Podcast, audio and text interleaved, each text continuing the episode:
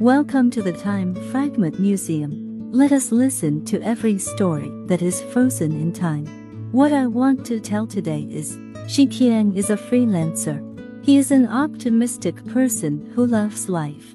A car accident caused Shi Qian to lose his legs, making him unable to walk ever since.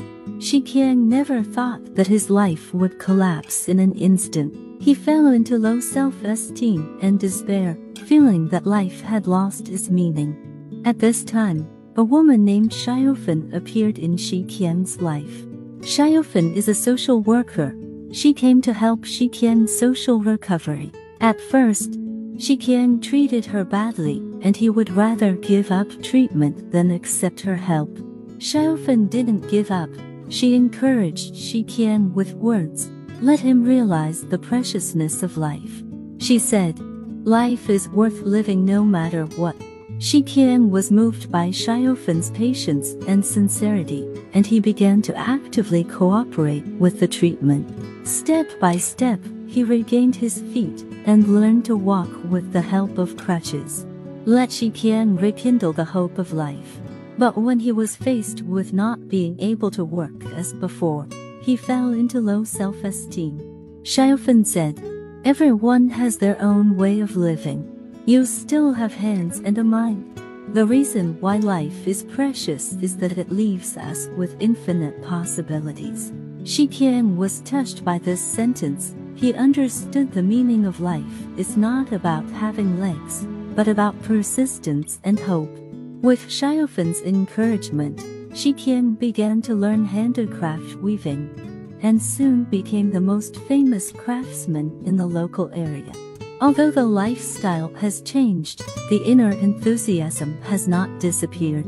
Xiaofen uses love and help to help him find the meaning of life again. The the protagonist never thought that such an opportunity would appear in life. He is grateful for the beginning of life, the malice towards himself, and even more grateful for fate, which made him know Xiaofen, a moving woman. Xiaofen's appearance rejuvenated life, and Shi Qian also rekindled his longing for the future. Two years later, Xiaofen and Shi Qian got married.